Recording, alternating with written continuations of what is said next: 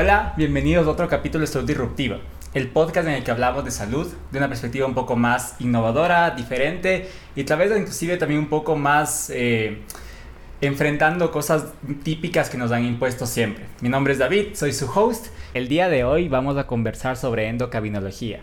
¿Qué es? ¿Para qué sirve? ¿Qué desafíos presenta? Y para hablar de este tema nos acompaña el día de hoy el doctor Alonso Martínez. Hola David, gracias, gracias por el espacio. Bueno, yo soy Alonso Martínez, soy, soy médico. Tengo unas cuantas especialidades, tal vez no tan ortodoxas como las que estamos acostumbrados a escuchar de los médicos. Yo eh, principalmente mi área de trabajo es alrededor del cannabis medicinal y la endocannabinología. He dedicado los últimos tres años, cuatro años de mi vida a estudiar directamente la endocannabinología, que es la ciencia que está alrededor del cannabis medicinal. Eh, entre mis especialidades tengo la eh, de gerencia de instituciones de la salud, la de cannabis medicinal y actualmente estoy terminándome de formar en terapia del dolor. Ok. Eh, bueno, pues Alonso, muchas gracias por venir el día de hoy. Eh, sé que pues es un tema que personalmente me parece muy interesante. no sé mucho al respecto, entonces también quiero aprender. Pues sé las cosas básicas que todo el mundo probablemente sabe de la cultura general o tal vez un poco más por el tema de medicina, pero creo que hay muchísimo más que podemos aprender que pues como decía antes por el tema de mitos que nos han impuesto hay muchas cosas que nunca nos han interesado saber para empezar o tal vez ni siquiera nos han querido enseñar la gente entonces vamos a partir de esos temas mi primera pregunta eh, para ti es ¿por qué? ¿por qué decidiste seguir una carrera en endocabinología? ¿qué te motivó? Eh, cuéntanos un poquito de ese proceso ¿cómo fue? Bueno, fue, fue un proceso que y para yo creo que sinceramente la, la, la, vida te va dando eh, señales de que las cosas no van a salir como los, las planeas. Creo que parte de convertirte en adulto es darte cuenta que puedes hacer planes y esperar lo mejor, pero en realidad las cosas van a terminarse dando la vuelta. Yo estaba a finales del 2018, estaba a punto de hacerme psiquiatra. Okay. Estaba a punto de entrar a la, al posgrado de psiquiatría, estaba súper emocionado, pero eh, íbamos a entrar, me parece que en diciembre del 2018 y en noviembre del 18 fallece mi viejo, fallece mi papá. Y mm, nosotros, bueno, fue un, fue un, se dio la vuelta muchas cosas, eh, tuve que hacerme cargo de mi madre, empezaron otro tipo de responsabilidades que yo creo que viene a ser gran parte de mi formación. Yo creo que existen ciertas cosas de la vida que sí, los estudios y lo que te gusta, pero existen otras cosas que también vienen a ser parte de, tu formación si es que las tomas de esa manera. Entonces yo creo que verdaderamente me convertí en adulto en ese momento cuando tuve personas bajo mi cargo. Y tenía dos opciones. Tenía una opción de coger el posgrado que ya estaba prácticamente adentro y convertirme en una carga que hubiera sido insostenible para mi madre porque ella necesitaba de mi apoyo. Y, o buscar una manera diferente. Entonces seguí trabajando, seguí estudiando, que mi papá decía que existimos los enfermos del estudio, que son los que no hacen nada, los que solamente viven estudiando y pues eh, seguí haciendo cursos, seguí formándome y llegó un punto en el que dije, bueno, hasta aquí llegó mi tiempo de médico residente, me encanta la vida de hospital, pero creo que había podido aprender todo lo que consideraba necesario para mi evolución profesional ya de la medicina residencial, de la medicina asistencial. ¿Tú trabajabas como asistencial antes? Sí, sí, de hecho... ¿En algún área específica o era...? Toda mi vida trabajé en los hospitales en el área de cirugía. Okay. Toda la vida. Siempre me pareció muy... Eh, muy móvil, muy entretenida, entonces no era un trabajo tedioso, era bastante rápido. Dinámico. Exacto. Es súper dinámico y y te permite poder trabajar de forma externa y cosas por el estilo. Creo que la, cirugía es muy, muy interesante, pero de hecho eso les, sorprendía mucho a mis amigos, de que ellos pensaban que iba a seguir algún tipo de, de, especialidad quirúrgica y me iba por la psiquiatría. Entonces eh, dije, bueno, voy a hacer, entrar un posgrado ahorita es algo que sería complicado. Entonces, aquí en Ecuador. Aquí en Ecuador, sí, es que, es que tenía, yo creo que tú eliges las cosas. Podía haber elegido mi formación académica, pero tenía responsabilidades familiares, tenía responsabilidades personales que no me hubieran dejado vivir tranquilo. y aquí en Ecuador, pues un posgrado es autofinanciado usualmente, súper complicado de entrar porque hay corrupción, entre otras cosas. Entonces, no, pues totalmente, sí, como dices tú, te conviertes en una carga en realidad, ¿no? O sea, y para alguien que va a un título de cuarto nivel, ser una carga es como, no sé, ¿no? Contra la idea no tiene sentido. Exactamente, entonces Em, hice mi, mi, maestría en gerencia de instituciones de la salud y mientras iba haciendo la maestría eh, seguí formándome alrededor de cannabis medicinal, ya eh, de una forma eh, lo más ortodoxa posible, a pesar de que endocannabinología tienes que formarte de forma heterodoxa. Yo tuve que hacer formaciones en cuatro países diferentes para, para tener una formación adecuada. Entonces terminé mi maestría, durante el proceso de la maestría pude terminar dos diplomados de endocannabinología. Entonces cuando terminé la maestría de gerencia de instituciones de la salud, monté mi empresa que es Indicamed. Y empezamos a trabajar con, con, con eh, pacientes, con, haciendo docencia, haciendo inclusión social del cannabis medicinal, empezando a dar charlas y eh, poco a poco las cosas empezaron a abrirse de tal forma, nosotros siempre fuimos con mi socio y yo, médicos muy científicos, no queríamos con el respeto que se merecen, no queríamos formar parte de los médicos alternativos, porque no somos de ese tipo de médicos, somos médicos 100% de hospital, siempre fue nuestra vida y... Basado en evidencia. Basados en evidencia, súper investigativa, exacto, ciencia, ciencia, ciencia. Entonces, em, encontramos nuestra área dentro de este tipo de medicina, dentro del cannabis, institucionalizarlo se convirtió en nuestro, en nuestro objetivo y las cosas se dieron muy bien. Dentro del primer año de formar la empresa me escogieron como vicepresidente de la red de médicos especialistas de endocannabinología. Poco después pudimos formar la Academia Ecuatoriana de Medicina Endocannabinoide, de la cual soy el director académico, y actualmente estoy coordinando el curso de posgrado de, de eh, terapia del dolor crónico y, e inclusión terapéutica de cannabis medicinal. Entonces, todo se dio de una forma tan, tan interesante. logré conocer a personas que se convirtieron en mis ídolos, eh, los grandes rockstars de la medicina endocannabinoide. Tuve la oportunidad de conocerlos, que son, o sea, como decirte, para un neurólogo conocer a... Eh, Snell. A Snell, sí, exacto. O sea, eh, pude, pude eh, hacer unas relaciones muy interesantes y tuvimos una muy buena presencia y aceptación tanto nacional como internacional. De hecho, ahora terapia del dolor y enfermedades de salud mental que maneja mi socio, que es psiquiatra y también endocannabinólogo, eh, son una de las puertas más importantes para poder institucionalizar al cannabis medicinal. Okay. Entonces, esa fue la, fue la forma en la que llegué a esto. Esa fue la, la, forma de cómo llegaste, pero ¿y por qué? O sea, ¿qué fue lo que más te llamó la atención de esta rama que pues sí es bastante innovadora, nueva? Primero que era un poco disruptiva, siempre me gustó hacerle tener iras a, las personas que, estaban muy dogmatizadas. Yo creo que no debemos dogmatizarnos ni, en, cosas como la ciencia. Yo creo que el momento en que, en que la ciencia se convierte en algo como tu religión, empezamos a cometer errores. Entonces, en el tema de cannabis habían, se había romantizado muchas cosas y yo creo que el médico debe evitar parcializarse ni a favor ni en contra. Estamos en una lucha, es, camino eh, de su vida este tema del cannabis medicinal, pero yo identifiqué una necesidad en mis pacientes que no estaba siendo solventada por la farmacología convencional. Y mm, el dolor se convirtió, el manejo del dolor se convirtió en una vocación increíble. Nunca, nunca me imaginé que me iba a sentir tan lleno profesionalmente tratando dolor crónico.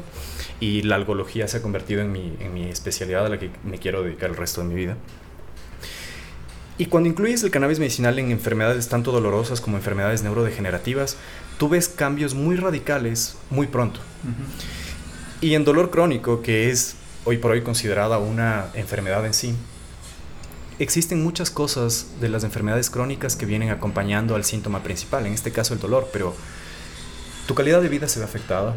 Eh, una persona con dolor crónico tiene depresión, tiene ansiedad, tiene insomnio, tiene ausentismo laboral, tiene muchas cosas que están acompañando y empeorando ese dolor.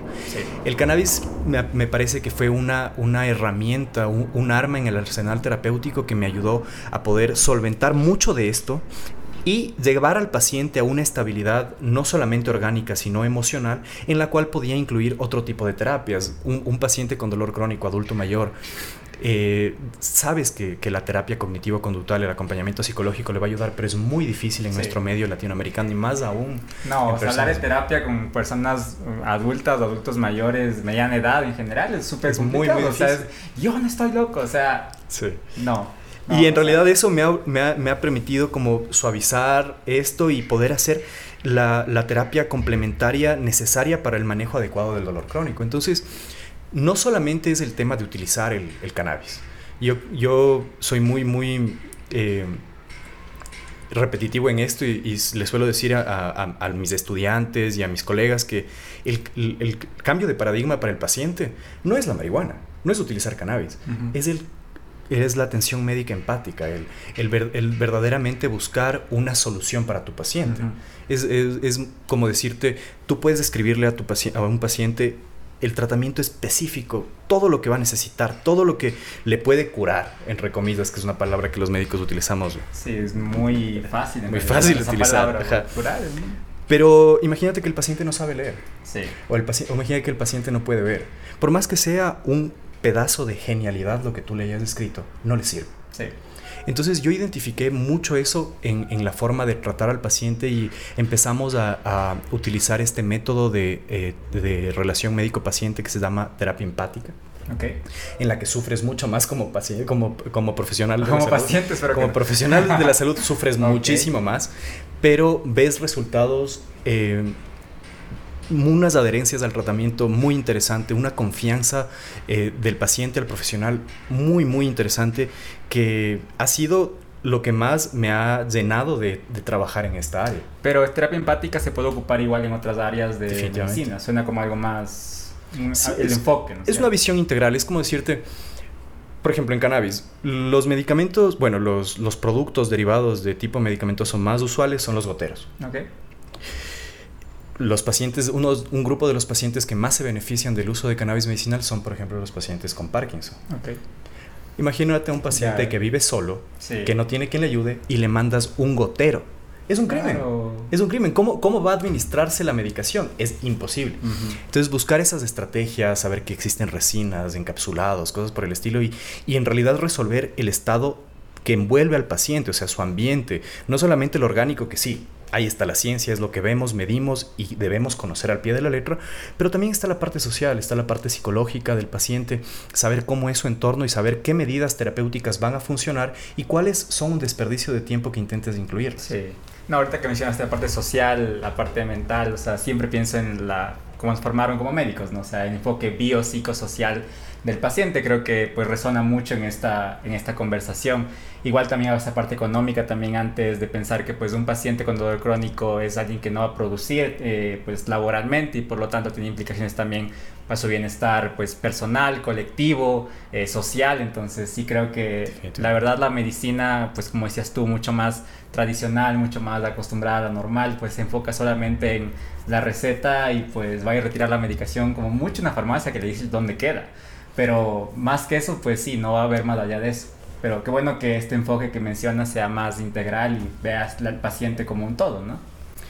Sí, yo creo que es, es, es algo necesario. Ahora, bueno, también debemos saber que eh, tenemos que utilizar algún tipo de herramientas para proteger a nosotros como médicos, protegernos emocional y psicológicamente. Somos Seguro, aún así sí. un, una población de riesgo en estas cosas, Sí. en, en temas de depresión, ansiedad y suicidio. Y creo que es una medida protectora, una, una, una herramienta que utilizamos el volvernos un poco fríos, no un poco, volvernos bastante fríos, Sí. al menos en la vida hospitalaria.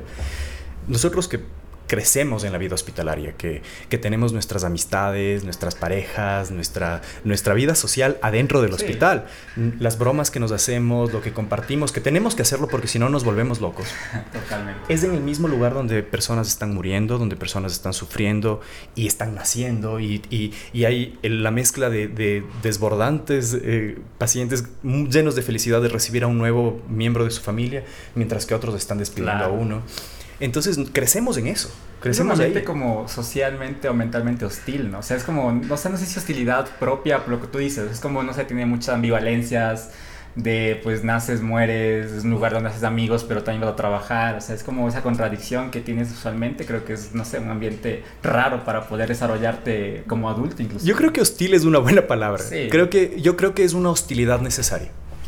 Porque, a ver, hay, hay, hay ciertos complejos que los médicos, siendo generales, necesitamos, tenemos, que son nuestro ego y cosas por el estilo, que son muy claras en la vida hospitalaria. Todos conocemos a nuestros Sí. queridos profesores un poquito Sí. acomplejados. Pero sí es necesario un nivel de exigencia que puede llegar a ser desde cierto punto de vista, tal vez no violento, pero tampoco uno de, de- de vamos a enseñarte con, con palos y bombitas. Claro. O sea, es real que estamos tratando a un ser humano y es real que no podemos tomarlo a la ligera y es 100% real que los errores en medicina se tapan con tierra. Sí.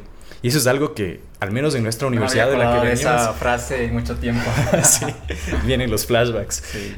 Es algo que nos vienen diciendo desde muy pequeños, desde, desde médicos ciruela. Nos vienen diciendo, loco, el error en medicina se tapa con tierra y es algo real. Debemos Sí. tomarlos, tomarlo muy seriamente, seriedad, claro. Pero también debemos, al mismo tiempo que desarrollamos nuestra ciencia, debemos desarrollarnos nosotros como personas, desarrollar nuestro criterio y opinión para no crecer con ciertas taras y ciertos complejos que indudablemente todos nosotros hemos visto en nuestros superiores en el desarrollo Sí. de la carrera. Yo, por ejemplo, recuerdo, y lo voy a recordar por siempre, que cuando estaba en, en- en mis en mi último año de prácticas en el internado, tenía un profesor que era muy bueno en su especialidad, pero tenía una inteligencia emocional Nula. nula. Y era una persona que podías tú sacarle de, ca- de sus casillas diciéndole doc. El término universal para, eh, para referirse a- eh, afectivamente a un médico, Doc. a él le parecía un insulto. ¿En serio? Y, o sea, tú tienes que entender que las cosas que, que tú dices las conoces para ti, conoces esas palabras, el trasfondo histórico que tienen para ti, pero el momento en que se la dices a otra persona, eso entra por la oreja, se mezcla con tu infancia y entienden Claro, lo que quieren recuerdos de entender. Vietnam y explotan ese rato. Sí, exactamente.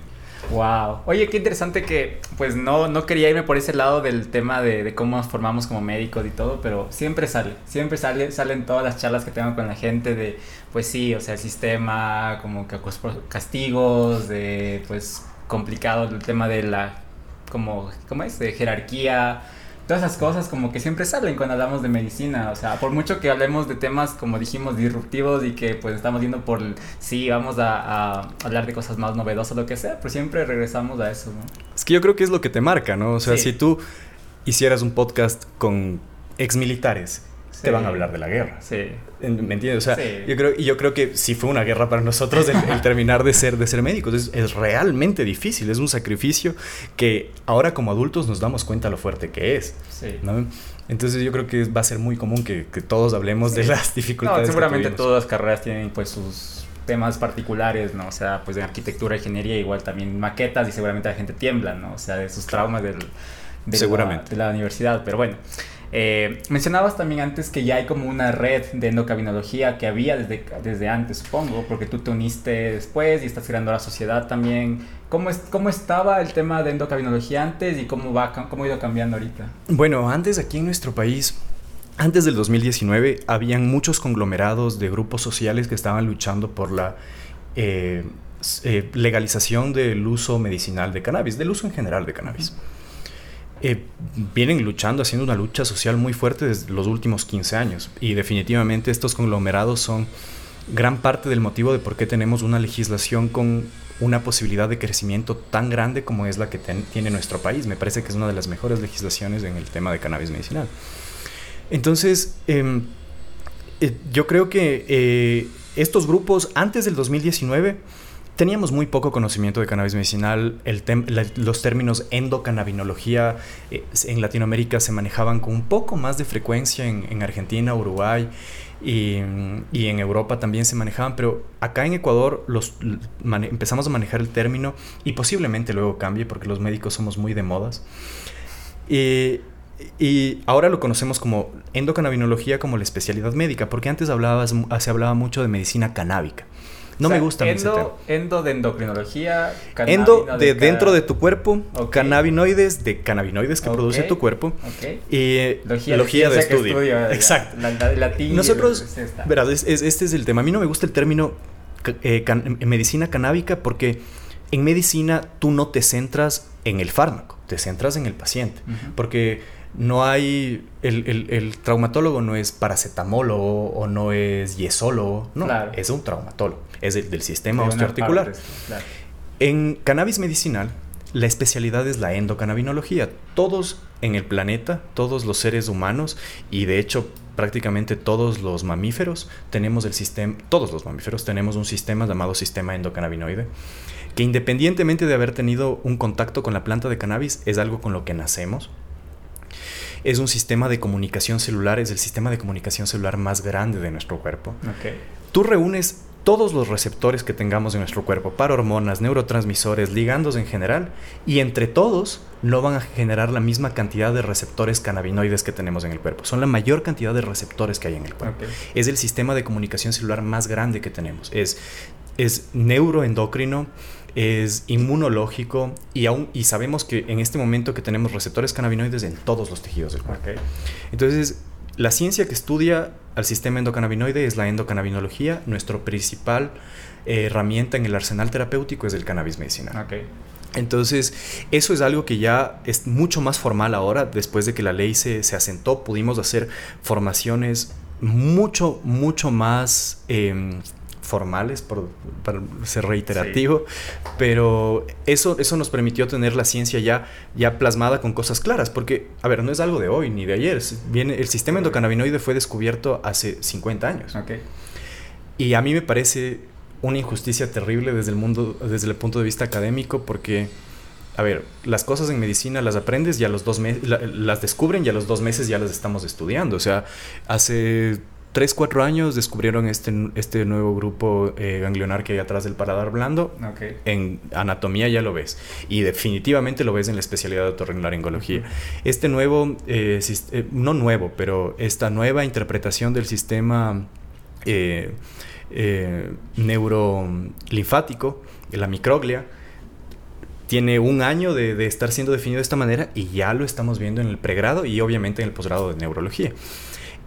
Y el, la endocannabinología, el sistema endocannabinoide viene siendo estudiado de los años 60, propiamente descrito como un sistema de receptores, ligandos y enzimas desde hace unos 40, 45 años, y aún así no lo, vemos nada de, cannabis en el, en el pregrado, de endocannabinología en el pregrado. Entonces, nuestra lucha en parte es eso, empezar a, intentar dar algo de esto en, la formación del programa. o sea, es como que no te quieran enseñar algo que es real, o sea, y que está ahí, y que pues tienes que saberlo, y que pues saberlo te va a ayudar a entender las cosas seguramente, o descubrir nuevas cosas seguramente, inclusive estamos haciéndolo. O sea, por ejemplo, enfermedades huérfanas como la fibromialgia, la migraña, el síndrome intestino irritable, ahora dentro de endocannabinología las estamos agrupando en un síndrome que se llama síndrome de deficiencia clínica endocannabinoide.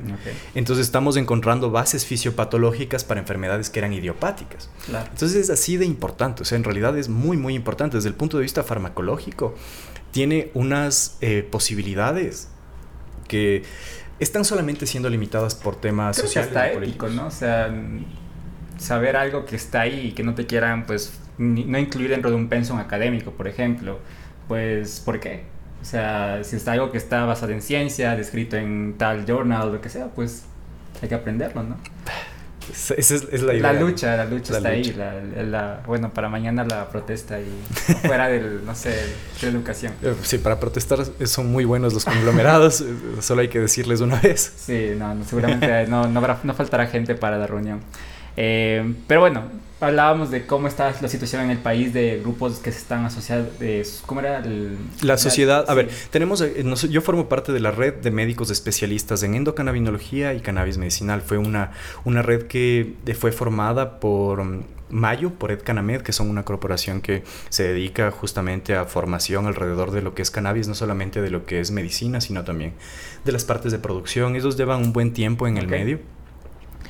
Y, mm, y pues el presidente es justamente el, director de, esta corporación y yo estoy fungiendo como vicepresidente. Tenemos médicos de varias especialidades, médicos generales también, que tienen su formación específica en endocannabinología, independientemente de la que sea. Hay médicos que se han formado en diferentes partes del planeta y otros que se han formado de forma nacional que son pediatras, neurólogos, otorrinos, tenemos de todas las especialidades.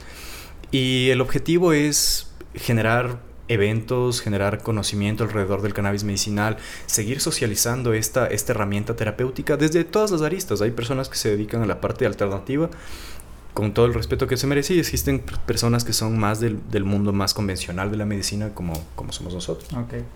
Hablábamos también de la legislación antes y que pues a partir de eso, los conglomerados hablamos un poquito también, pero como solamente un resumen súper breve, ¿podría explicarnos cuál es la situación actual en el país, en Ecuador? Bueno, a ver, en el 2019 eh, se incluye el artículo 148 en el COIP y sale de sustancias sujetas a fiscalización el CBD. Okay. Productos derivados de cannabis medicinal ya se encuentran respaldados por la ley eh, para usos específicos, no como de índole farmacológico.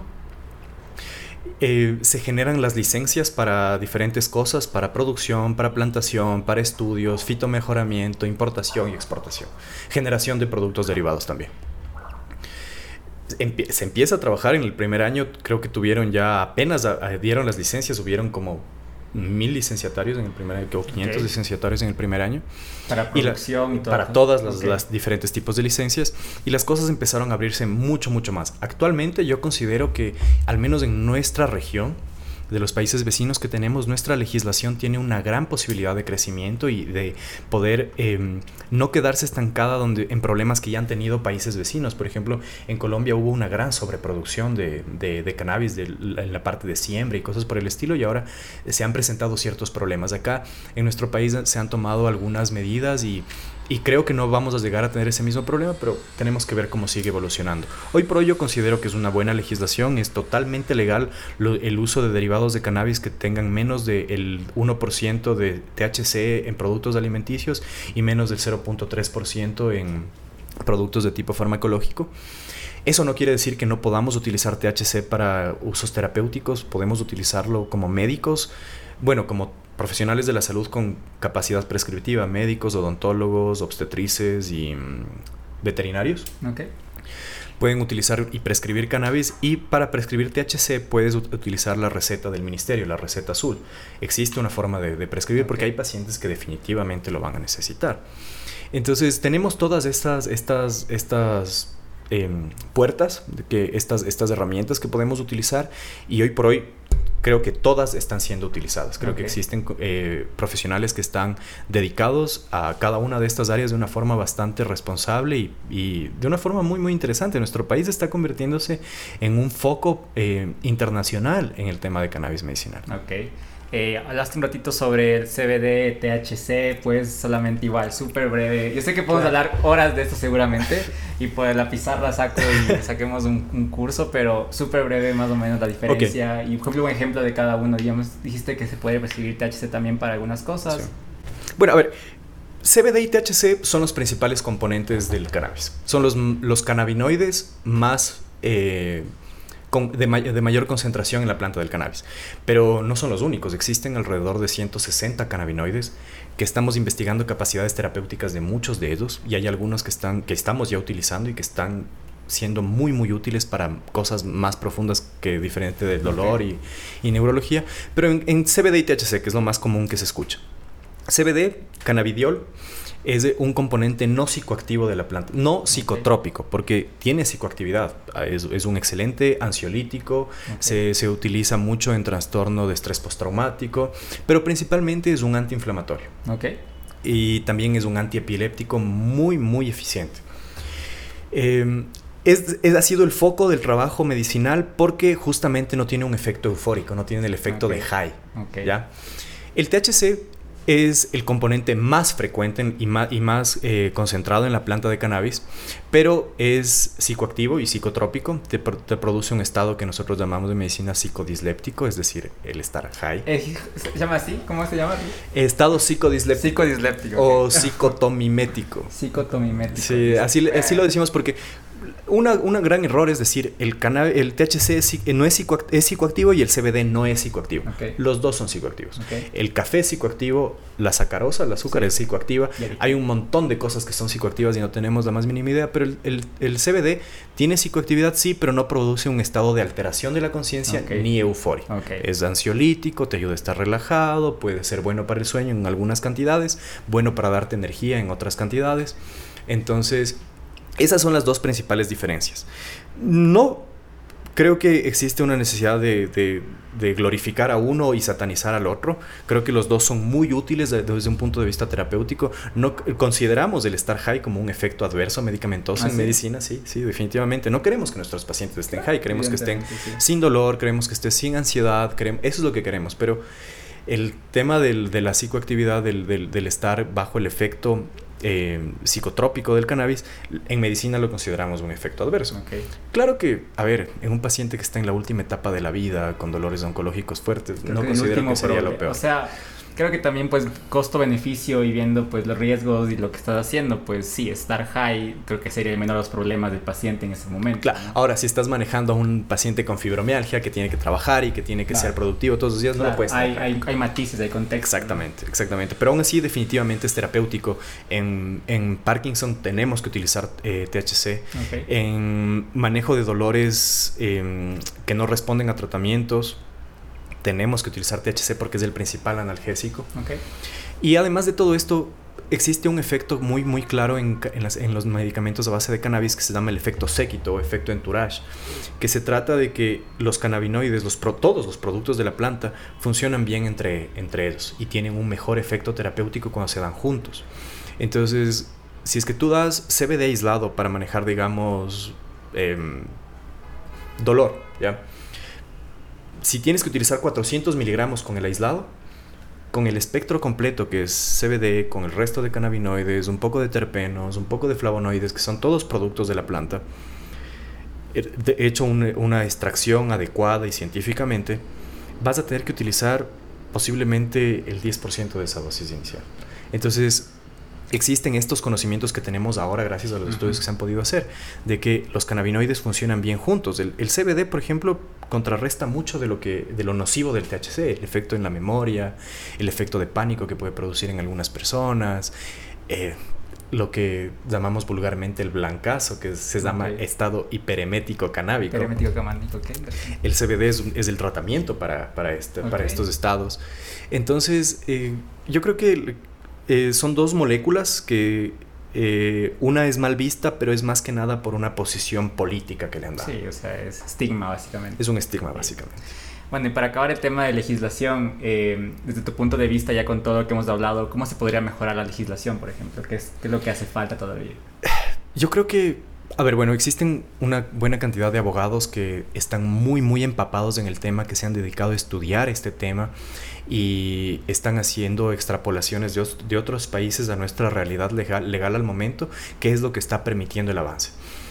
Yo creo que también existen conglomerados que en lugar de hacernos avanzar nos están haciendo retroceder. Okay. Y, en, el, caso legal yo creo que lo que más necesitamos en este momento son profesionales que se capaciten en, cannabis, en... Eh, en leyes internacionales y que puedan dar una vía, una ruta adecuada y con la menor cantidad de cabos sueltos sería la, mejor manera de seguir avanzando. Sigue siendo una lucha eh, antisistema en, muchas de las cosas, es disruptivo, es, disruptivo, es una ciencia disruptiva todavía y yo creo que eso es algo muy bueno, creo que es algo muy bueno, pero aún así necesitamos todavía eh, necesitamos aumentar la cantidad de profesionales con un nivel de seriedad que respalden a la medicina alrededor del cannabis y, y, hagan que el crecimiento de las legislaciones vayan por un camino adecuado. Sí, no, o sea, al final hay que ser antisistema en el sistema, o sea, dentro del sistema, entonces es complicado, ¿no? Seguramente, pues antes, cuando decía que la gente, como es de la Tierra era el centro del sistema solar, pues antes te colgaban, ah, ahora no. Entonces vamos avanzando si quieren eso, en esos temas de luchar contra el, status quo, creo. Sí, y, lo que tú dices me gusta bastante. Yo creo que luchar contra el sistema dentro del sistema, porque es muy fácil ser, entre comillas, revolucionario y, y o sea, y, quejarte de todas las cosas que pasan. también, o sea, obviamente. Sí, quejarte de las cosas que pasan sin dar una, una solución verdaderamente. Pero quieres enfrentarte al sistema, lo tienes que hacer de chaqueta y corbata. Sí. Tienes que hacerlo dentro de las reglas y lo que yo quiero hacer es ganar por encima de la mesa. Quiero que el cannabis entre en los hospitales, entre en las universidades y hacerlo todo por encima y que se vea que ganamos esto con las reglas del sistema. Sí, o sea, yo creo que pues tal vez es un poco más largo el proceso dentro de todo, pero pues ordenado, ¿no? O sea, todo pues como tiene que ser, con la gente que tiene que estar involucrada en el momento que tiene que estar involucrada, entonces vamos para adelante. Eh, bueno, otra pregunta que también tenía para ti era, ¿tienes algún ejemplo de con tus pacientes, de historias, si quieras compartir alguna que te haya, pues, no sé, que te guste compartir sobre cómo el uso de cannabinoide, de cannabis o de la, cómo es de endocrinología ha llevado a una mejoría sustancial de algún paciente? Bueno, varios. Yo, yo en realidad he tenido mucha suerte con con el tipo de personas que han llegado a ser mis pacientes, al menos con los que más hemos tenido que hacer eh, un tratamiento muy, muy de cerca. Y tengo muchas historias, pero yo creo que las que saltan a mi cabeza son dos pacientes. Un paciente adulto mayor, un paciente muy viejito con Parkinson y una paciente de 5 años cuando, cuando la conocí por primera vez con una epilepsia refractaria. Con el paciente adulto mayor era un paciente que tenía 85 años, 10 em, años de diagnóstico de Parkinson, 10 años de utilizar la levodopa, que la levodopa es un muy buen medicamento, pero sabemos que después de un tiempo va a generar problemas. Entonces este paciente ya tenía no solamente temblores, sino las disquinesias, estos movimientos súper amplios y, y, tenía una calidad de vida terrible, se demoraba una media hora en poderse levantar de la cama, no podía ya casi caminar solo. Entonces empezamos el, y en, en, en, Parkinson es muy interesante el cannabis porque tú ves resultados, si no es el mismo día, en la primera semana los ves. O sea, llegas, haces un buen cálculo de dosis, haces una buena examinación del paciente, generas un protocolo de tratamiento especializado y personalizado para el paciente y las cosas van bien.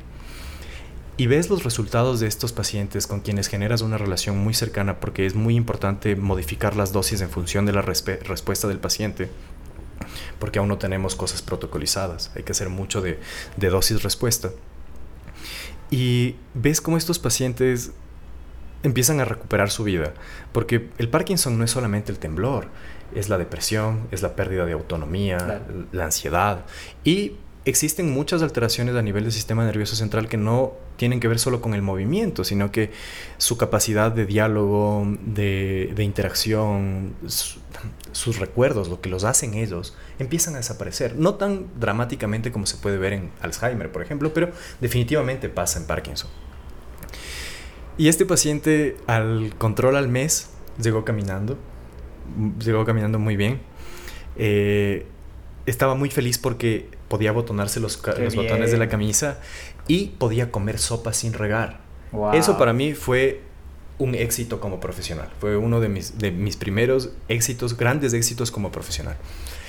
Este paciente se cambió su vida totalmente, sigue actualmente con cannabis, posiblemente los utilice, lo utilice el resto de su vida, pero ya es una calidad de vida totalmente diferente. Qué bien, qué bien. O sea, y eso también pues hay que publicarlo, hay que reportarlo igual. Sí, sí, tenemos, recopilamos esta información. Súper bien. Ajá, recopilamos esta información, nos va muy bien. Eh, ahora que me dedico a la parte de, de, dolor, específicamente de dolor, he podido devolver pacientes a, a su conciencia porque en un estado terminal, yo no satanizo a los, a los opioides. A mí me parece que son excelentes medicamentos. Yo no creo que, que una persona que llegue a un diagnóstico de cáncer de páncreas, cáncer de mama, los cánceres, cánceres, cánceres muy dolorosos, y vamos a estar agradecidos de que haya la morfina, de que haya el fentanil, de que es necesario. Pero existen lugares donde son necesarios. Definitivamente son medicamentos que, tal vez no tanto en nuestro país, más lo vemos en Norteamérica, que están siendo mal utilizados. Actualmente mueren 150 estadounidenses al día por sobredosis de opioides y con lo del fentanil va a aumentar bastante. Pero al final de la vida, en los pacientes que están muriendo, estos medicamentos son necesarios. Cuando tú utilizas cannabis medicinal, aumentas mucho la biodisponibilidad de los opioides. Y puedes reducir sus dosis manteniendo el efecto terapéutico. Cuando reduces las dosis, reduces los efectos adversos. Náuseas, vómitos, mareos. El paciente está despierto. Está muriendo. El paciente está muriendo. Ya el cáncer no lo puedes curar con el cannabis. Al menos no ahora pero le devuelves esas semanas, esos meses o esos días, le devuelves a la familia. O sea, puede hablar y conversar con las personas que quería ver, puede despedirse directamente, puede, puede estar con ellos, puede al menos conversar, puede, o sea, tener sus últimas risas, sus últimos momentos de verdad con ellos. No ser un conglomerado de órganos que está en una cama rodeado por sus familiares esperando a que mueran. Sí, no, totalmente de acuerdo. Y justo ahorita que topaste el tema de opioides, y era, estaba pensando, justo la semana pasada en Nueva York, o sea, hay una crisis terrible allá, de verdad es como ver como zombies a la gente ya en un punto, y pues así, mediodía, caminando pues por Manhattan, tú pues comiendo y la gente así, literalmente, o sea, ves como, que con la abstinencia que es clara, que es como que están muriéndose, entonces, más o menos pues hablando del tema de, de cannabis y opioides, cuáles son las, no sé, los matices que hay que ha tenido que tratar en estos temas, pues porque son la gente puede confundir fácilmente, ¿no es cierto? Un dato que existe desde el 2017, supongo que ahora debe ser una estadística superior, que no lo digo yo, lo dice el journal de el, American Journal of Engineering and Medicine Science, que sacó un reporte muy completo que utilizamos mucho en, en cannabis medicinal acerca de todas las aplicaciones terapéuticas del cannabis. Y ahí la investigación demuestra que la inclusión de cannabis al uso de opioides reduce en 25% de las muertes por sobredosis. Eso ya es mucho. Eso quiere decir que de las 150 personas que se están muriendo ahorita vamos a salvar a 65. 45. Entonces... Es un montón de gente. Es un montón de gente al día. Eh, existen Estamos buscando estrategias para que los opioides no generen tantos efectos secundarios. Pacientes que tienen que utilizar, por ejemplo, la oxicodona, sabemos que se estriñen de una forma terrible. Okay. Y intentamos mezclarlos con otras cosas como la naloxona y oxicodona que vienen en uno solo. Yo esperaría que en algún momento ver CBD y, oxicodona en una, en, una sola, en una sola presentación sería algo increíble para mí. Tienes una, una necesidad de dosis muy inferior.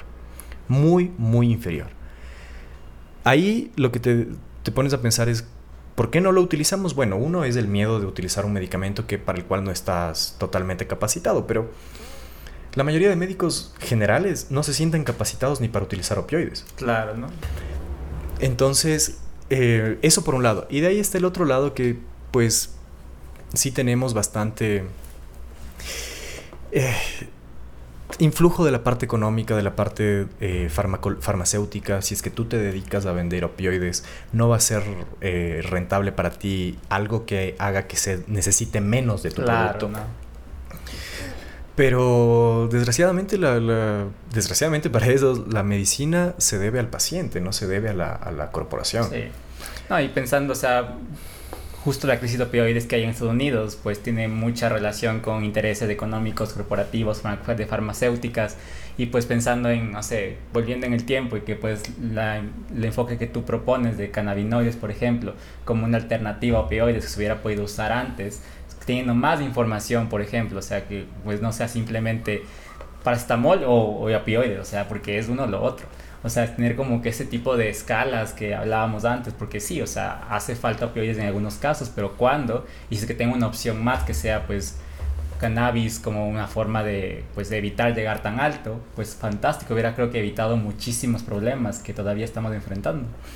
Sí, yo creo que hubieran podido hacerse muchas cosas, pero hoy por hoy estamos trabajando en lo que tenemos al frente y ese ha sido uno de los objetivos de la de ACAMEC, la Academia Ecuatoriana de Medicina Endocannabinoide, el primer curso que sacamos, curso grande, fue este de terapia del dolor e inclusión terapéutica de cannabis medicinal, porque dolor crónico es, tiene justamente todos estos riesgos y la mayoría de personas eh, que están sufriendo algún tipo de dolor crónico no tienen una terapéutica farmacológica efectiva. Y podemos evitar todas estas cosas. La mejor forma de, de mejorar esto es educar a los profesionales que lo van a utilizar. Totalmente. Sí, educación creo que es lo que hace falta en todos los temas, ¿no? O sea, salud sexual reproductiva, como que médicos que tengan más perspectiva de la realidad, o sea, salud pública en temas de aborto seguro, etcétera. Creo que es lo que hace falta, eh, evidencia científica para tomar decisiones al final, ¿no?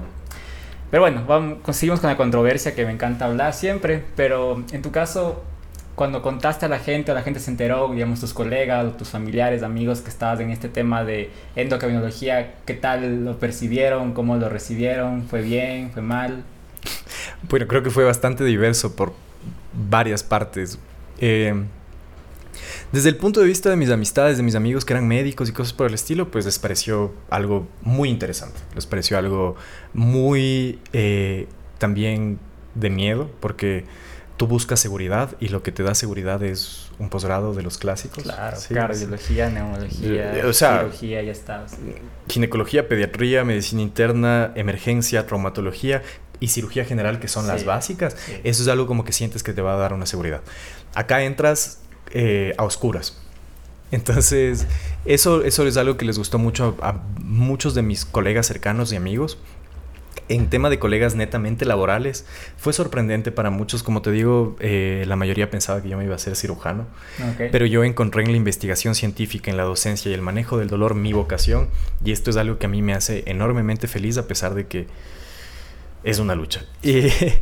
Y... De emprender a la final, ¿no? O sea, creo que es una forma de, de pues, hacer algo nuevo, ¿no? Creo que emprender viene de generar algo que pues va no está tan mainstream, no está tan, como decíamos antes, los, los clásicos, digamos así. Sí, verás, más que, más que emprender, yo creo que son temas de, de abrir puertas. Yo, yo considero que más que emprendedor, soy un empresario joven. Okay. Eh, y en el tema de, de la, para terminar de responder tu pregunta, en el tema familiar, eh, sí hubieron algunos choques, ¿no? Porque tu mamá quiere que seas quiere que seas el posgradista, el, psiquiatra, cosas por el estilo, hospital. Que no, que, o sea, a ver, no termino de decir, soy bastante adicto a eh, seguirme educando y posiblemente en algún momento siga, siga esta parte de la formación ortodoxa del, del, del médico. Pero cuando vieron lo que estábamos haciendo, las personas a las que estábamos ayudando, cómo eh, mis pacientes se referían a mí, las cosas pequeñas que te alegran el día, el dibujo de un niño que es tu paciente, un dibujo que te, le haces porque la mamá se está, mejor o se siente mejor, o cosas así por el estilo que en realidad te llenan muchísimo. Cuando, cuando tus familiares ven eso, dicen, no, él está haciendo algo importante, está haciendo algo por un cambio. Entonces, poco a poco fue mucho más aceptable y adaptable. Y ahora mi mamá es una paciente más mía. ¿Así? ¿Ah, y muchos de mis familiares consideran muy interesante este tema de, del cannabis que obviamente se presta para chistes. En medicina, en medicina siempre nos, nos vamos a molestar entre médicos, que el, que el traumatólogo, el carpintero, que ya sabes cómo les molestan a los urólogos y cómo les, les molestan a los proctólogos. Entonces, con, con, nosotros no es la diferencia, no es, no es, para nada la diferencia, el médico de la marihuana, cosas por el estilo. Entonces, a ver, son cosas que mientras las manejas con respeto y, es, parte de la vida. ¿De qué parte vienen de pues un chiste versus pues ya literalmente atacarte? ¿no? Ajá, exactamente. Está bien, sí, o sea, creo que es es complicado pues disruptir en la sociedad en general y pues con estos temas es divertido pero... sí también es divertido creo no y pues te puede ir bien y pues si te va bien fantástico al final como tú dices no los resultados creo que hablan más de más de que pues sí seguí esta carrera o no pues fantástico pero qué pasó a la final no o sea cuál es tu, tu día a día cómo te sientes al respecto es lo importante creo creo que es lo que buscas que sea importante para ti. Sí. ¿Quieres ser feliz? Bueno, buscas una vida tranquila. yo creo que el ser humano si buscas felicidad, va a ser una vida complicada. Puede ser que la consigas, pero puede ser una vida muy aburrida. Si buscas algo diferente, si es que buscas, a ver, para algunos será grandeza, para otros será poder, para otros será crecimiento, puede ser que saques cosas muy interesantes. No necesariamente felicidad, no necesariamente salud mental, pero puede que salgan cosas que ayuden mucho a la sociedad. Entonces, yo considero que es importante, considero que es importante dar ese, salto de fe. Y todo subjetivo igual, o sea, que es felicidad, o sea, otro podcast de una hora. otro podcast de una hora. No, pero bueno, y siguiendo con este tema, hablábamos antes de que empezara a grabar el podcast del contenido en redes, hablábamos justo antes de, de, empezar a grabar. Pues el podcast en sí es un contenido para redes, contenido pues digital. Eh, en tu caso, eh, ¿cómo ha sido para ti generar contenido en este tema de, de medicina cannabinoide y todo el tema que estás tratando ahora? ¿Fue algo que ya hacías antes generar contenido o fue, empezaste apenas con, el, con tu trabajo? Cuéntanos un poquito de, de cómo fue eso. Verás, ahora tengo presencia en las redes sociales. Antes, antes lo utilizaba muy poco, era, era una persona asocial en eh, la parte informática, eh, muy reservado conmigo mismo, una, una, unas cosas que solamente de, para conversar con los amigos y hasta ahí. Cuando trabajas en un área en la que la mayoría de gente no tiene la más mínima idea de lo que haces, si es que no informas, no puedes trabajar. Sí. Entonces, eh, me, ha, me, me, llevado a, a, empezar a hacer contenido y cosas por el estilo que tiene sus exigencias. Creo que hay personas que tienen diferentes tipos de talento. Hay personas que les sale tan fácil este tema de, de, ser carismáticos y el contenido y cosas por el estilo. Yo creo que las personas que nos dedicamos más a la ciencia una pizca de autismo siempre tenemos, entonces se, nos, se nos hace bastante difícil el, el, el, enfrentamiento social y más aún cuando es a través de una máquina. Sí, y, se graba y se queda para siempre, bueno, no para siempre, pero se queda en el internet. O sea, eso está sentado en piedra, al menos para nosotros, eso está sentado en piedra, lo que está en el internet. Pero bueno, ha sido una herramienta muy útil pero nos han puesto trabas. A ver, mi cuenta profesional la tengo bloqueada para hacer eh, publicidad paga, pautada, desde prácticamente el inicio, porque es cannabis. Okay. Eh, ¿En, todas tus redes o en, en las, de, en las de Meta? Ok. Zuckerberg. que ya dijeron que, que, que ¿cómo se llama? Que Instagram ya, ya permitía el tema de CBD y cosas por... Falso. se te siguen bloqueando nos bloquean mucho las cuentas. En TikTok te bajan los videos. Te, en, en, en, YouTube te los desmonetizan. Entonces, en todas las redes prácticamente, es un, si quieres hacerlo, hazlo, pero depende de ti. No es que vas a recibir ningún tipo de ayuda de lo que estas plataformas dan. O sea, para mí sería mucho más fácil sentarme a vender Coca-Cola, que mata gente. En video. Que utilizar, que, que informar a la gente sobre cannabis. Pero hay alguna palabra en específica que es la que es, o sea, es la palabra cannabis, la que, es la, que está, no sé, censurada en este caso. Cannabis, CBD, THC, cannabinoide, endocannabinología, todas las palabras que se refieren al, al término, es definitivamente marihuana. Entonces, todas las palabras que se refieren a ese término, al menos en TikTok, te lo bajan enseguida. En Instagram puedes subir el contenido y todo, pero no lo puedes publicitar, no lo puedes hacer ah, pautar, no lo puedes hacer pautado. Entonces, eh, tienes que buscar estrategias, tenemos que utilizar figuritas en lugar de la A en cannabis, poner... Es, es, es, molesto porque son palabras científicas, ¿no? O sea, son, son, son, son términos científicos y cuando tú dices, no heroína, pero sí hidromorfona, prácticamente lo mismo, no te van a desmonetizar. Entonces, es... Entiendo de dónde viene, ya. Entiendo de dónde viene, entiendo el contexto político, entiendo la necesidad de enfrentamientos de masas, que es lo que mueve todo. Pero aún así es... No quiero decir injusto, ya, porque eso me parece... Cada, creo que las personas que utilizan mucho el término injusto no están haciendo lo suficiente para cambiar su realidad. Pero sí no es, sí es una, una... Desventaja. Desventaja, clara. Una desventaja muy, muy clara. Totalmente. Pues sí, o sea, creo que justo mientras pensaba en este tema de la censura, pues decía, claro, el video no va a ser muy monetizado. Tampoco todavía es que tengas hay tanta gente que ve el video para que pueda hacer O sea, tienes que ponerle ahí un pip cada vez que pones canal. O sea, y también como que en TikTok y todo, pero creo que también hay otras palabras en otros campos también que son como censuradas, pero pues hablamos de armas, cosas así, o sea que pues hablamos de salud en este caso, ¿no? O sea, no, tiene sentido de que sea censurado algo que debería ser ciencia, que es ciencia y que debería ser públicamente disponible. Y en el tema del lenguaje, los seres humanos encontramos formas de hacernos entender. Tú ves que, que mucho utilizan en TikTok este tema de de desvivir, para no decir la palabra. justo pensaba en Entonces, ese tipo de cosas, eh, eh, eh, te encuentras una, una forma. En, en, ciencia y cannabis, te juro que nos molestan hasta por lo mínimo. Existe una, una química farmacéutica a la que sigo mucho, me encanta su contenido, se llama Riley. Y ella tiene su página que se llama Cannabichem, que no... o sea, no tengo una relación monetaria con eso, solo lo estoy monetizando.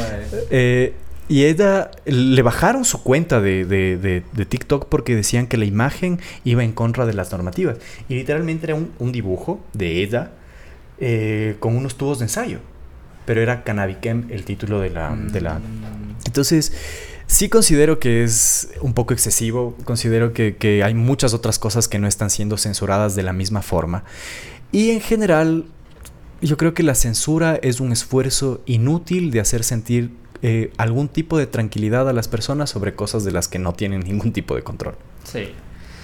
No, o sea, hay tanto que hablar de ese tema de censura, pues, o sea, supuestamente estamos en un ambiente occidental en el que somos libres, libertad de prensa, libertad de opinión, y que luego pues hay ese tipo de cosas, ¿no? Que te censuren contenido que sea científico, no tiene sentido, o sea, es como que es lo opuesto en realidad. Es de lucha. Sí, yo creo que pues es la, es la lucha. Eh, seguramente hay otros temas también que también son problemáticos. Por ejemplo, en el tema de anticoncepción también sé que, que es lo que yo trabajo. Igual como, por ejemplo, imágenes que son como fálicas, que son como para representar, pues, no sé, como ponerse un condón, como que igual, censuradas. En, en, meta sobre todo. Inclusive recién como que vi un estudio que hablaba sobre esto, como que, y creo que puedes también hacer hasta demandas ya ahorita en Estados Unidos para pues decir, oye, como que está censurando mi contenido que es médico, estoy hablando de cómo prevenir un embarazo, pues igual que algo que diría todo el mundo saber, etcétera. Entonces, todo el mundo tiene sus luchas, creo que contra Facebook, contra Zuckerberg y contra Meta y todas sus industrias. Sí, yo creo que a veces en nuestras luchas somos muy moralistas. Eh, yo te digo todas las cosas que puedo quejarme del medio que no nos permiten hacer con el cannabis, tú con el tema de anticoncepción. Pero en general cuando te das cuenta por qué y cómo existe nuestra sociedad, nuestra esfera occidental, en el que te das cuenta en el que prácticamente somos ganado. Eh, ahí le quitas un poco de, la sensación personal de, esto es en contra mía. Es, a favor de un sistema. es a favor de un sistema, no es en contra tuya personal. Yo creo que eso es algo un poco egocéntrico cuando lo decimos de que esto están haciéndolo en contra nuestro. Y hay que intentar jugar con las mismas reglas como son sacadas al azar. Todo lo que tenemos en el planeta es inventado por nosotros todo es inventado por nosotros, todo es un, un arreglo entre humanos. El mismo dinero que es prácticamente... Es un, arreglo, es un arreglo entre humanos. Digo, ¿por qué no dinero ya? Es un, es un arreglo entre humanos. Es decir, te ve este papel firmado, al menos en nuestro caso, este papel firmado por el secretario del Tesoro estadounidense dice que yo tengo 100 dólares para hacer lo que me dé la gana. Pero es un arreglo entre humanos, ¿me entiendes? O sea, todo es inventado.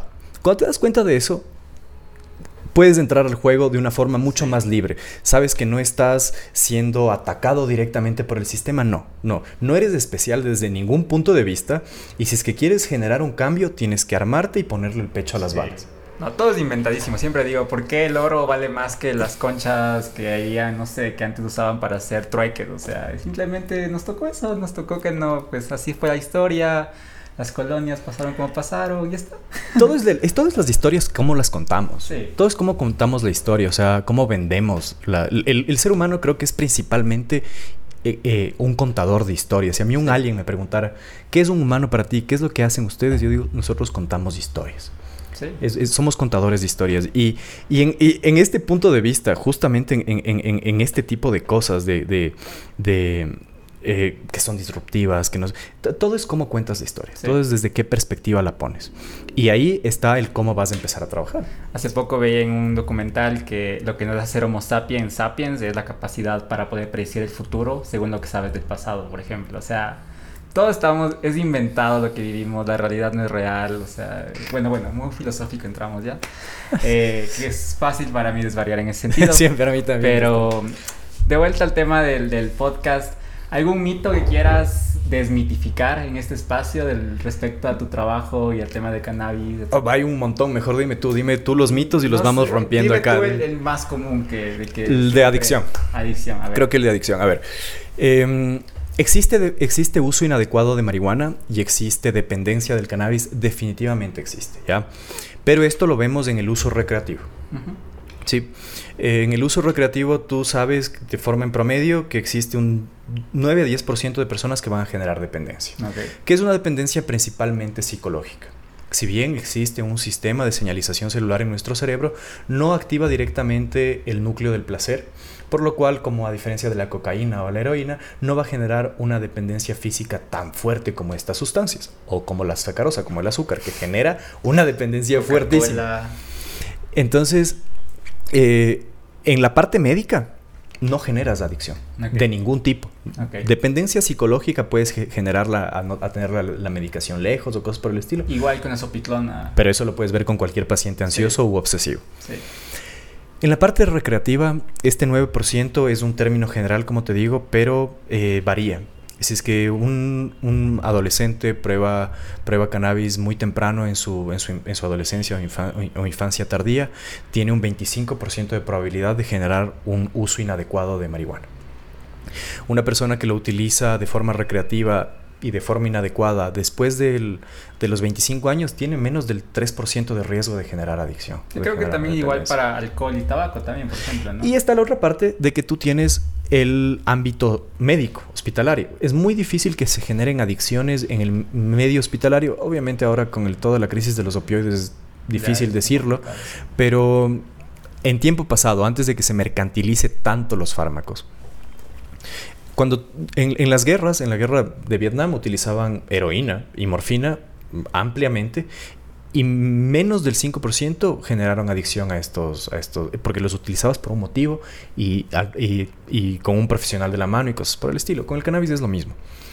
Si es que lo utiliza recomendado por una persona que no es médica, por una persona que sabe mucho de la planta pero no de fisiología humana, puedes tener muchos más riesgos. Pero decir que el cannabis en sí es adictivo, no. Y de hecho lo estamos utilizando, estamos utilizando el CBD para manejar los estados de abstinencia de nicotina, de heroína, de cocaína está ayudando mucho. Ahora lo que se conocía en la época de Ronald Reagan como la droga de entrada a las drogas, ahora se conoce como la droga de, salida. Wow, oye, eso creo que es justo un mito como pues dar la vuelta, ¿no? Sí, 100% de 360 grados. Y pues a través de investigación, de evidencia, de que requiere pues que sea pues la, la legislación apropiada para poder hacer la investigación, que creo que ya hay más, cada vez más, ¿no? Ah, bueno, la legislación aún tiene que mejorar más para poder hacer investigación, porque estamos haciendo investigación con lo que termina siendo una sustancia fiscalizada.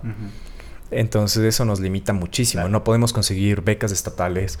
Eh, tú sabes que para hacer un... Eh, eh, estudios preclínicos hay muchísimos, pero para hacer un estudio clínico, cuando introduces un nuevo medicamento, tienes que darles a los, a los, al, universo, a los grupos de participantes, un seguro de vida. Por más que el cannabis no sea letal, tienes que darle un seguro de vida. ¿Cómo corres con eso sin un apoyo estatal, sin un, tipo de beca de investigación o cosas por el estilo? Es, es prácticamente inasible. ¿Cómo era? Desventaja. Es una desventaja. sí. Eh, ¿Algún otro mito? ¿Cuál es el segundo más común que usualmente escuchas? Eh, el tema de adicción es el más común eh, para mis pacientes. El tema de la legalidad es algo, pero eso ya hablamos bastante. ¿Qué otro mito? O sea, no, voy a la cárcel por usar, tus pacientes te preguntan. ¿Puedo llevarme La, la, frasquito? Sí, he tenido pacientes que vienen. sí, fuera del país, vienen fuera del país y, y, se les dice, preguntamos a qué, por ejemplo, tenemos varios pacientes de Estados Unidos. Preguntamos de qué estado son para saber que pueden ir con los medicamentos sin ningún problema. En 43 de los estados no hay ningún problema en que llegues con, con derivados de cannabis. Tenemos pacientes de Colombia, de Panamá, de Chile, eh, de España. Y eh, con todos estos hemos podido trabajar sin ningún problema con la ley. Sin ningún problema con la ley. Eh, entonces se llevan sus medicamentos en el avión porque no son sustancias sujetas a fiscalización. Ese medicamento no es una sustancia sujeta a fiscalización. Entonces, la parte de legalidad se, puede bajar bastante el tema de los mitos. Por el tema de viajes creo que sí es súper complicado. O sea, me pongo a pensar ahorita, yo viajo un montón por el trabajo y pues no imagino pues tener que llevar y pues pensar 10 veces como que a ver este país, así como buscar la visa, pasaporte a este país, tener que ver, puedo entrar con mi medicación que, o sea, pues si es que fuera para algo que tengo que tomar todo el tiempo, como Parkinson, por ejemplo, pues o sea es funcionar o no, o viajar, básicamente, ¿no? Y depende mucho del país, desgraciadamente. A ver, sí creo que es injusto. ahí sí es injusto porque puedes viajar con benzodiazepinas, tú puedes llevar tu Xanax, tu, tu Neuril a todos lados. Sí. Y es una de las sustancias más adictivas que existen en el planeta. También te puedes matar con eso. Y te puede... No, no, no es que también. Hay gente que se mata con eso sin darse cuenta. O sea, respiratorio casual. Es súper casual. y, y, lo, y viajas con esto. Ahora, en Estados Unidos, como te digo, no hay mucho problema, pero em, si tenemos pacientes que van a viajar a eh, países fuera de la Unión Europea, en Europa, o sea, países más hacia el este, em, es un crimen que te puede costar la vida en países árabes. Eh, en, Asia está es súper raro porque en, en, Japón era totalmente legal la marihuana, totalmente legal, pero nadie la utiliza. Es, es, es, es, antiproductivo y por lo tanto mal visto para los japoneses. Eh, entonces tienes que saber a dónde... tienes que empaparte. Pena de muerte. En Singapur tienes pena de muerte por cannabis. Sí. Tienes pena de muerte por cannabis. Entonces tienes que saber a, a, dónde le direccionas y, y dónde saber que no le vas a generar un daño social superior al, orgánico que ya tiene. No, pues obviamente daño costo-beneficio, no, dañar también primeras normas de la bioética. Pero sí es, es, una, es una noción un poco, no, no, no un poco, sino bastante eh, como te, contraintuitiva. Eso me parece, es ilógica, estúpida. Vale. Pero bueno, ya para ir concluyendo con este capítulo del, del podcast, ¿algo más si quieras contarnos de tu trabajo, de tu vida, no sé, qué más? Bueno, yo, para concluir, si es que existen médicos jóvenes que nos estén escuchando o estudiantes de medicina que estén terminando su carrera, yo creo que mi experiencia docente en este tiempo me ha dejado, o mi experiencia profesional en general, si bien no soy un médico muy viejo, ya tengo algunos años de, de, haberme graduado de médico, yo creo que tendría dos cosas muy importantes que decirlo. La una es que está bien obsesionarnos con la ciencia, está perfecto, hay personas que están obsesionadas con drogas. Entonces, si es que te obsesiona la ciencia, está bien, obsesiónate con la ciencia. Este tipo de obsesiones generan personas que van a ser muy productivas, pero es muy importante cada tanto dejar la medicina a un lado. Dedicarte a otras cosas, leer los libros que te gustan, salir con las personas a las que quieres, estar alrededor del. porque no van a estar para siempre. Dejamos mucho de lado cuando estamos en medicina.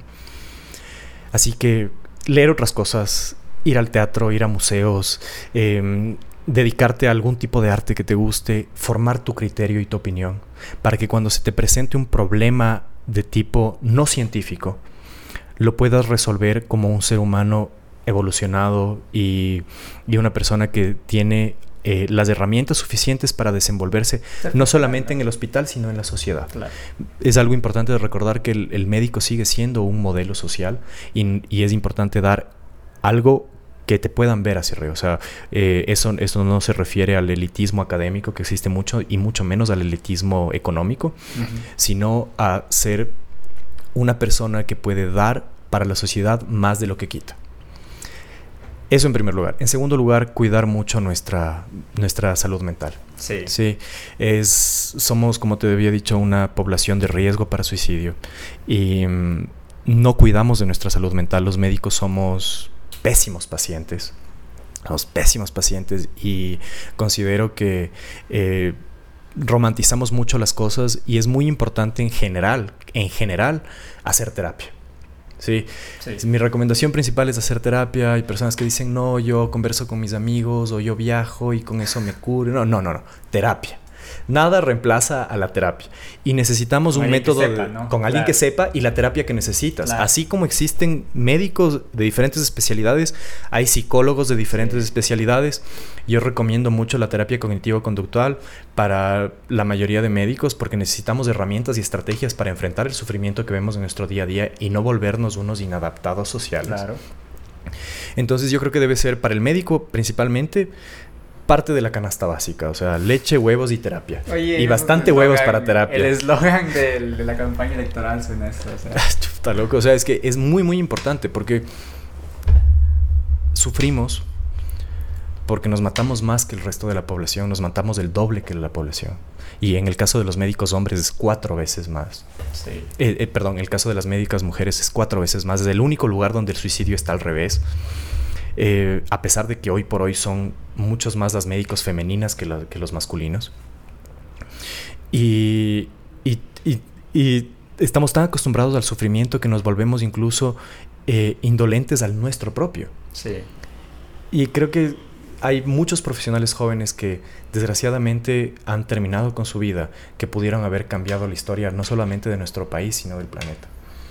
Y escuchar ese dato que dices así, ¿no? Cuatro veces más es alarmante. O sea, es algo que debería, pues idealmente en un mundo pues perfecto, o no tan perfecto, pero mejor, pues llevar acciones de salud pública que pues hagan que esto no suceda. O sea, es también es injusto eso, ¿no? O sea, es injusto que pues cuatro veces más sea el riesgo de morir versus pues alguien que no es médico. Es simplemente algo que debería ser alarma, alarma, así de hacer algo. Este, este mismo mes de septiembre, desde el 10 de septiembre, es el día de concientización del suicidio. Y yo creo que yo creo que lo mejor que puedes hacer es, si quieres intentar cambiar algo, es hacerlo donde está cerca de ti. Y para mí es el grupo de mis colegas, el, conglomerado al que nosotros pertenecemos, a los médicos, donde vemos tanto depresión, tanta ansiedad, tanto suicidio, tanto síndrome de burnout, tanta ira contenida, tanta violencia contenida, que, que termina explotando por algún lado. Son hay personas que tienen cero autogestión en el mundo de la medicina. Tú has visto, tanto como yo, a personas que explotan por cosas mínimas, es falta de autogestión y es un sufrimiento interno que está ahí, que para nada ha sido explorado. Y eso no, es, no te hace ni, chévere, ni especial, ni cosas por el estilo, te limita en muchas cosas. Algo que pongo bastante como ejemplo en estas cosas es eh, a Van Gogh, considerado para mí, en lo personal, el mejor artista plástico de este siglo. Y la gente romantiza mucho su sufrimiento y que por su sufrimiento era tan brillante. Sus mejores obras fueron hechas en las etapas en las que mejor estaba emocionalmente. No debemos romantizar el sufrimiento, no debemos romantizar el yo soy una persona melancólica o cosas. No, existe algo que te está haciendo sentir mal, busquemos soluciones, busquemos el, el, dejarte enfrascar en la depresión y en la ansiedad es muy fácil. Yo creo que para la mayoría de profesionales jóvenes es algo por lo que todos hemos pasado en algún momento o la mayoría hemos pasado en algún momento. Y es incapacitante, es, es, es, es, una sensación de saber que las cosas están bien y no tengo un motivo para quejarme. Y aún así no me considero satisfecho. Sí. Ah, pero bueno, eh, último mensaje, algo un poco más positivo, tal vez ya que hablamos de así, nos bajamos así del bajón, el bajón de las drogas. No, eh, yo creo que un último mensaje es sería para mí eh, investigar a qué es lo que, que, te llena. Yo creo que para las personas que tienen esa, esa vena científica, deben saber que si es que escoges el fruto del árbol de la ciencia, vas a vivir un poco amargado, pero es un, una vida en la que vas a, estar siempre atrás de algo, siempre vas a tener un motivo para levantarte todos los días y eso depende de ti, depende netamente de ti. Encuentras el motivo para levantarte todos los días, encuentras las herramientas para hacer lo que consideras que debe cambiar con eso y tienes la vida solucionada. Vas a tener motivos para vivir por el resto de tu vida. Y es algo que a mí me emociona muchísimo. Si es que les emociona la ciencia, les emociona la investigación, les emociona la docencia, dejen que los embargue, dejen que se los dé, pero tienes que hacer las cosas tomando ciertas precauciones, tu salud mental, tu salud física, tu ambiente social, y ahí te dedicas a lo que te obsesiona. Ese mensaje es el que les quisiera dejar. Muy bien, Alonso. Muchas gracias por ese último mensaje. Eh, felicidades por todo lo que estás haciendo. Creo que suena muy, muy interesante. Estaba, pues, te sigo en redes, como que más o menos ya entendía que, o sea, trataba de entender lo que hacías. Creo que ahora la cacho mucho más. Eh, creo que sí hacía falta también como desmitificar muchos temas. Eh, felicidades una vez más y pues no sé, ¿dónde te puedes seguir en redes sociales la gente? Me pueden encontrar como doctor.alonso-martínez en Instagram y como doctor Alonso en TikTok. Ahí tengo mucha información acerca de cannabis medicinal. Eh, para los temas de docencia nos pueden encontrar como acameconline.com. Es la Academia Ecuatoriana de Medicina Endocannabinoide. Ahí tenemos varios productos académicos que pueden ayudar a la formación de muchos profesionales de la salud alrededor de cannabis medicinal. Perfecto, entonces ya saben dónde encontrar a Alonso y saber más información. Si es que les quedó dudas, igual pueden preguntarle seguramente y pues ya seguir trabajando en estos temas.